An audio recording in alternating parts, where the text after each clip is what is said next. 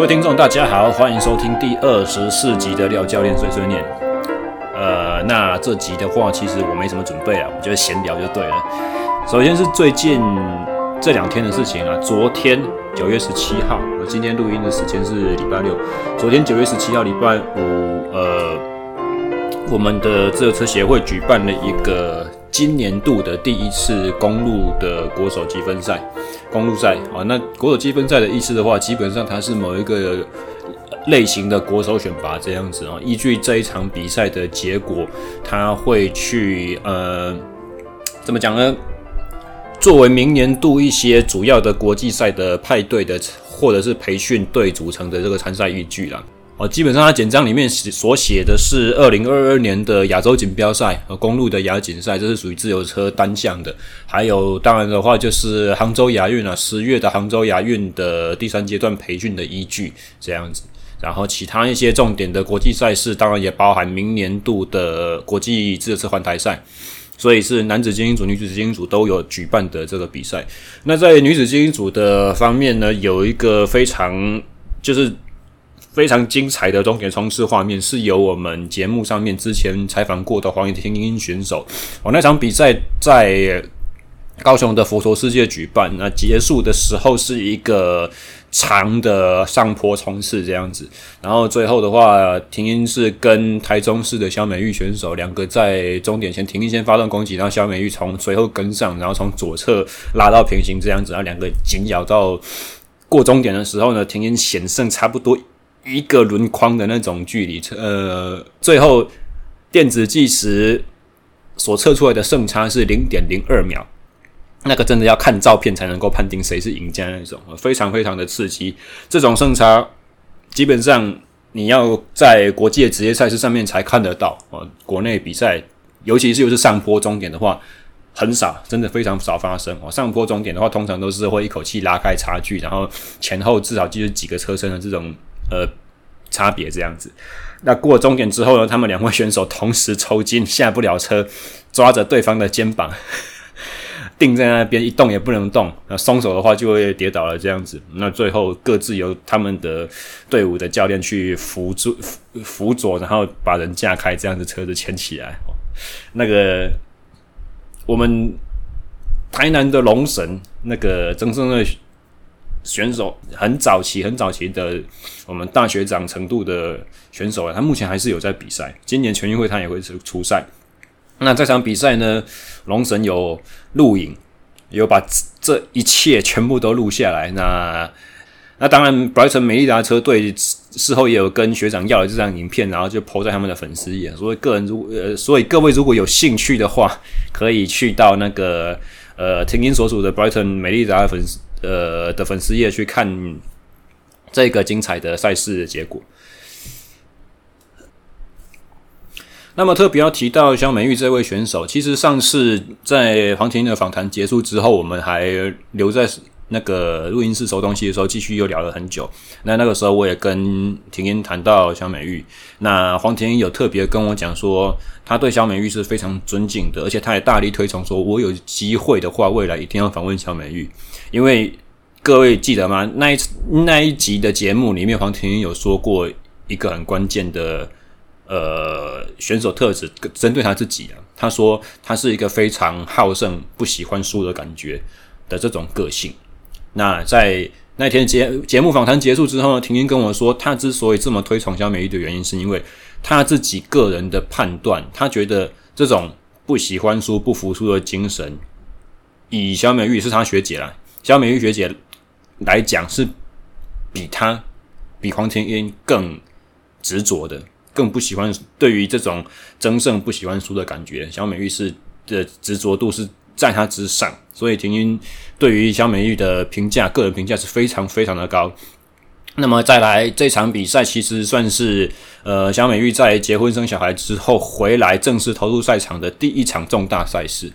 哦，所以这个对于呃国内一些就是认为说哦，自行车选手只要年纪过了二十岁、三十岁就应该要淡出车坛，就不再具有竞争力，或者说觉得说女生只要结婚生小孩，职业生涯就完蛋了的这种看法的人，其实对这些人应该是可以是一个非常非常大的鼓舞。那么赛场上面的竞争为什么会好看？绝对不会是一方实力的单独制霸，这种比赛我们不会喜欢看，因为就海放嘛。总是要那种竞争实力非常非常的强，到最后一刻才能够分出胜负。这种比赛我们才会觉得说哇热血膨胀，然后就是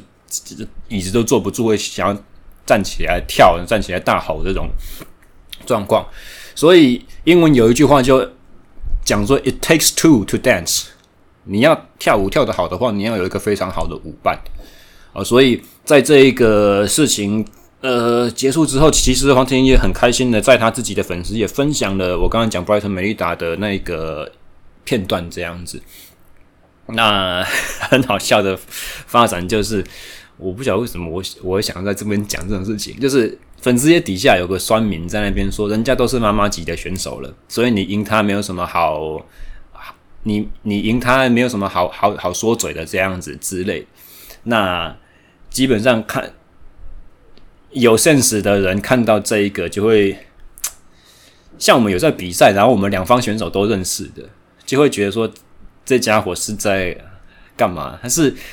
戏台下看戏，呃，站在戏台下看戏看久了，就以为自己是可以上台演，还是说自己就在脑袋里面去自我补完一些实际上没有发生过的剧情吗？我不知道。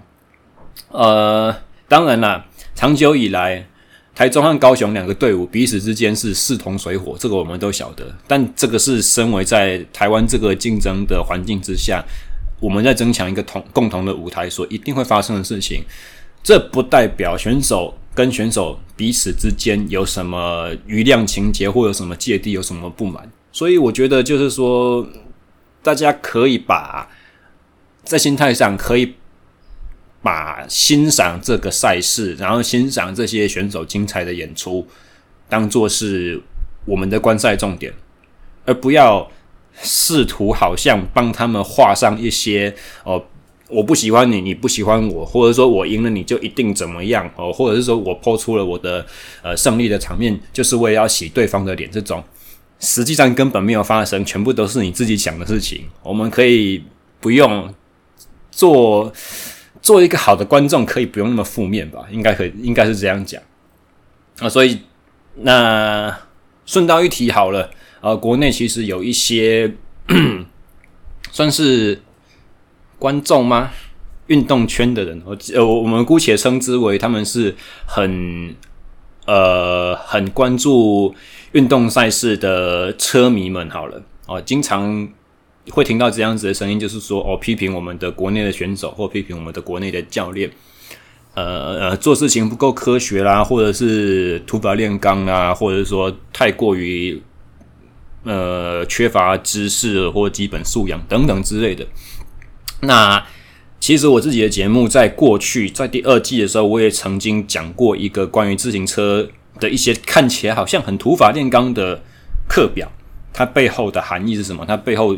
可以促成他们有效的生理机制是什么？呃，如果各位有兴趣的话，可以回去找那一集来听听看。呃，基本上，实务界工作的教练，他们所采取的一些做法，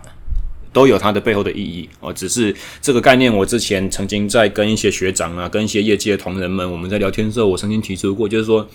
其实这些教练们，他们只是，也许他们是不熟悉科学的语言，所以他没有办法用。就是科呃学术研究界的我们哦，他没有办法用我们所理解的方式去告诉我们说，为什么他的方法是好的，为什么是很有效的。那你如果只学学术的，你如果只看过一些研究，甚至你你也没有做过研究，你只是看了一些呃外文的一些报道，然后你就可能觉得说自己很懂。我以前就是曾经是是这样子的人，而我在念研究所之前，我也自以为我。很吸收很多知识，那我对这些运动东西懂很多。我进研究所只是为了要洗一个学历，获得一个头衔，获得说我有在运动圈的呃大专院校念过书的这种程度，那自以为很厉害。实际上深入去了解背后的知识的时候，才发现说哇，其实有很多的讲究。有很多很基础的东西，很像你在上一门呃深入的学问之前，要先修过一些所谓像导论哦，就是那个 introduction 那种课程的那种概念，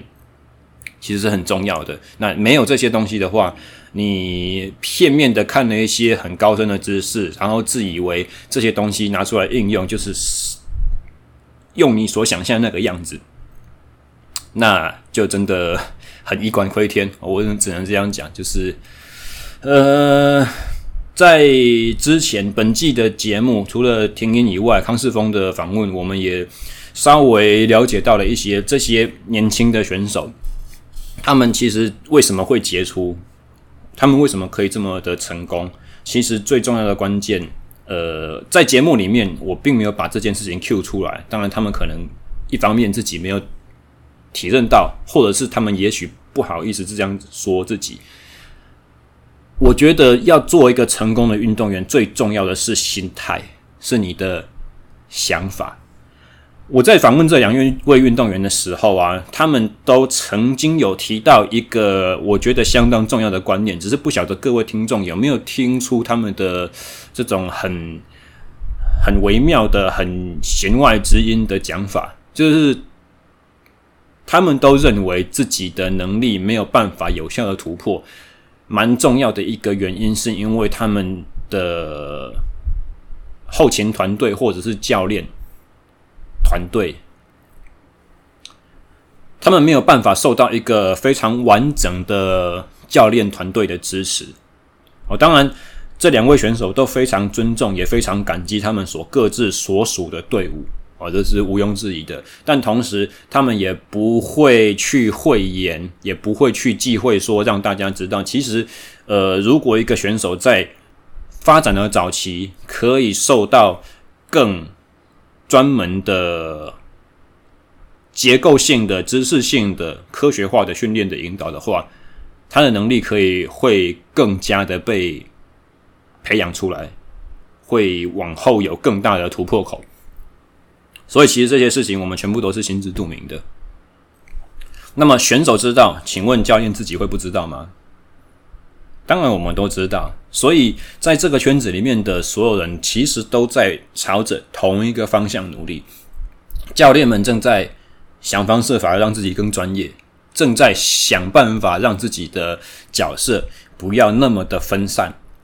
在想办法。找更多的人进来帮助我的选手，而是这些更多的人可能是以前我在同一个体制底下我所能够有的人脉，有可能是在这个体制以外他看到的人选，他有办法动用，他有办法去请益，他有办法去延揽，他就会把他捞到这个环境底下，捞到我的这个体系底下，共同去帮助我的选手。所以这些事情一直以来都在发生。那么其实呢，我想要说的是，如果你只站在外界，你只看到一个表象，然后你不曾为这个环境尽过你的心力，然后你只会拿出你的批评的话，基本上你的批评有比没有更糟糕。啊，这个这个观点其实我很早很早我就这么坚信着：如果你不试着去提出你的一些作为，你不试着，呃。帮我们台湾的运动环境去尽你的一份心力，而你所有你所拥有的就只是谩骂，就只是批评，就只是因为你那短浅的视野，然后单方面就认为说这个选手怎样怎样，这个教练怎样怎样，那你还真的是很对我们的环境很没有帮助，因为你提出的一些问题都是我们早就已经知道的问题，都是我们正在着手改善的问题，但是。你让这些问题曝光的方式呢，只是让一些有毒害的这个英叫怎么讲，toxic，非用一种非常呃，用一种非常负面哦，有带着那种唱衰意味的角色，哦，靠着贬低别人，以好像提升自己的这种心态。然后，其实最终呢，就只是获得一个声量，获得一些关注，获得一些其实你根本就不曾经成就过什么，所以借着找到战犯，找到罪人，你好像自己就地位就比别人崇高的这种的的的，这个心态和想法，是非常。其实看久了，你会觉得说真的是非常非常的可惜哦。更重要的是，因为有这些声音的存在，并不会让环境变得更好，它没有办法让环境变得更好。好，它只是会让很多广大的运动车迷朋友们保持着跟你一样悲观的想法，觉得说这个环境全部都已经坏掉，已经烂光光了，不需要去，不需要去试着改变什么，不需要去试着努力。甚至是会诋毁一些试着让事情变得更好的人们。那么接下来的话题就是要稍微带到呃前几集吧。我记得之前曾经也也是在碎碎念的一集单元里面，我曾经有。做一些所谓的近况更新的工作。那个时候，我曾经有揭露说，呃，个人在工作职涯上有一些还蛮值得期待的一些新的发展，但是那时候还没办法讲到底是什么。那今天的话，我很开心的能够正式去向我的听众们宣布，啊、就是从十月初开始，前阵子，呃，国家训练中心有。开缺哦，体能训练师的缺，然后进行了甄选，我当然报名参加了。那前阵子收到通知，我是有上，我有被取到这个，我是有甄选到这个职务的哦。所以大概从十月初我会开始下去高雄就职。算一算，这个是我个人自从踏进教练，我这我个人自从踏进教练业以来哦，八年的工作生涯。第一次离开大台北的这个生活圈啊，一口气就要去到高雄，那等于说要跟我这八年以来慢慢建立起来的客户群，必须要去暂时的分开，所以其实心里面会觉得有点可惜，有点不舍啊。但是毕竟大家如果听得出来哈，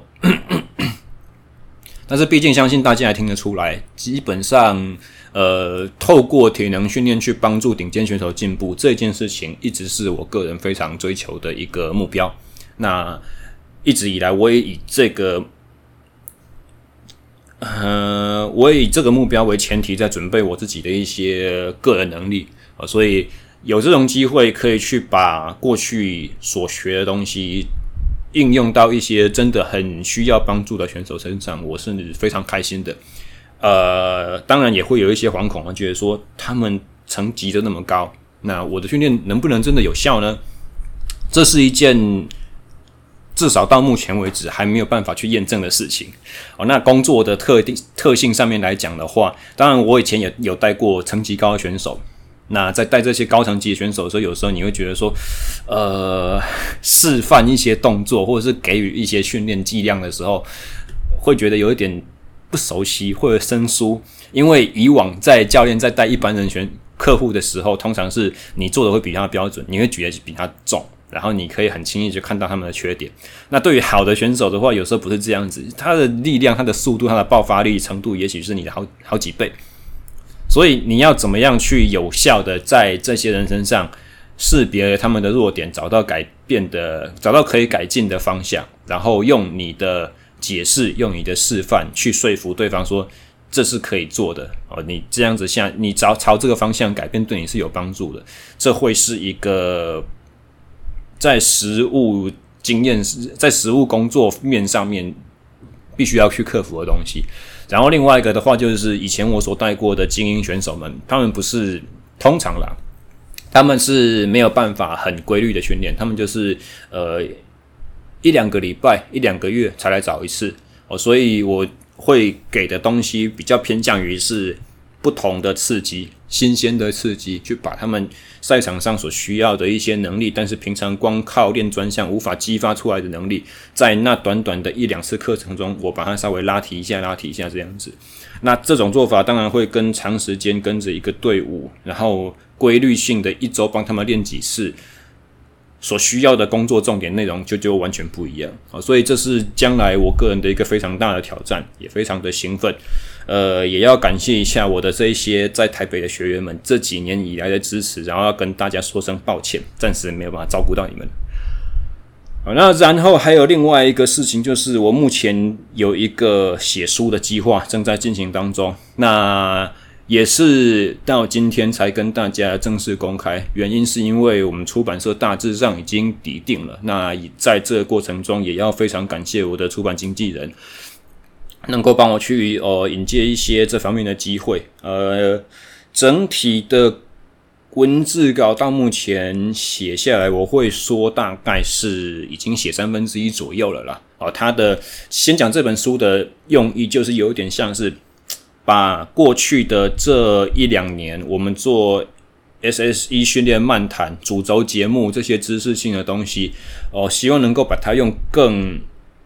呃更具有架构的方式整理起来，然后呃让对知识有渴求人进行一个好的分享。因为我个人习惯的阅读的方式是要能够拿一个东西在手里面。那一次没有办法懂没关系，我可以去把它放着，下一次重新开始翻，或者是说我在看到这个地方的时候，我忽然觉得这跟前面我念过的章节有一些互相的呼应，我可以回去翻前面，或者是我可以看着目录直接去找后面。这对我个人的学习的习惯来讲是是蛮重要的，所以我觉得有一些东西，虽然 Podcast 它的优势是在于我可以长时间去讨论一个议题很深入，那像我刚刚所讲的，会重复回来听的。这种动作哦，很多的听众当然也是会做哦，但前前后后这样去翻找的这种能力，用声音档也许还是没有办法做的那么那么好所以用书籍的方式其实会呃，如果是以一个整体的知识的传递的话，我会觉得是更加的理想了。所以个人也在这方面投入了一些心血，当然会开始做的原因也是因为哦，不对哦。下定决心要写这本书，其实是在三级警戒以前的事情，大概刚好是五月初开头，哪一个日期我还记得很清楚。只是说后来三级警戒刚好在发生了，所以就是呃没有课教的情况之下，就是用心的去写这些稿子这样子。呃，预计出版的时程是明年的第二季，也就是四月到六月左右这段时间吧。当然我们会希望越快越好，最好是能够四月就出来。详细的内容，包含书名、包含章节这些东西在，在呃，基本上我们定稿完，进入到宣传期的时候，会再让各位知晓这样子。那基本上，在写这本书的过程中，我还真的就是重新体会了一个我个人的缺点，就是废话特别多。大家听我的 podcast 节目时间这么长，都已经知道我废话很多了。嚯，写起来真的是不得了，更之。举个例子，我在这一本书的耐力训练的章节，我就已经目前写到了一万九千多字，快要两万字了，还没写完。嚯大概目前完成的部分，以耐力训练章节来讲的话，差不多大概百分之六七十而已吧，还有一大堆要写。不过至少这是好事啊，这意意思是说怎样？就是说，因为我这本书它有一个固定的字数目标，所以到时候如果写出超出了这个范围的话，接下来就是要干嘛？就是要删。所以跟以前在研究所写论文一样，我我认为就是你总是要有东西，然后就是一直发散出来，一直发想，然后最后如果是能够用删减的方式去修改，这代表呈现出来的完成品才会是精华，而好过于你明明就没有东西，然后你硬要挤出来去凑齐那个字数。所以，呃，我个人的目标写这本书是要让它能够带跟其实跟训练漫谈的听众目标群很类似啊，就是说能够提供给一些呃开始对于训练很有兴趣，但是不知道从何下手，只能吸引片段资讯，又不理解如何去判断这些资讯的适用性以及价值的这些人们哦，这。我相信是目前在中文的书籍市场上，这是一个蛮重要的空缺，需要去有一个不错的作品去把它补足。那我当然希望我写出来的书是我心目中的那个不错的作品，这样子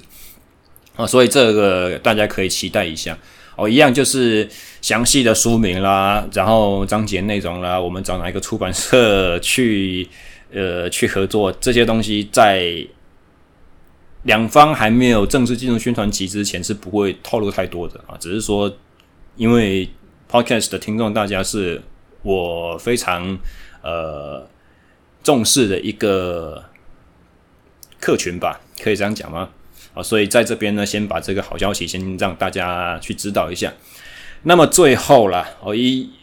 也因应就是我的一个新职务要开始的关系，但其实在这件事情还没有确定之前，然后就是说在国训中心这个职缺还没有，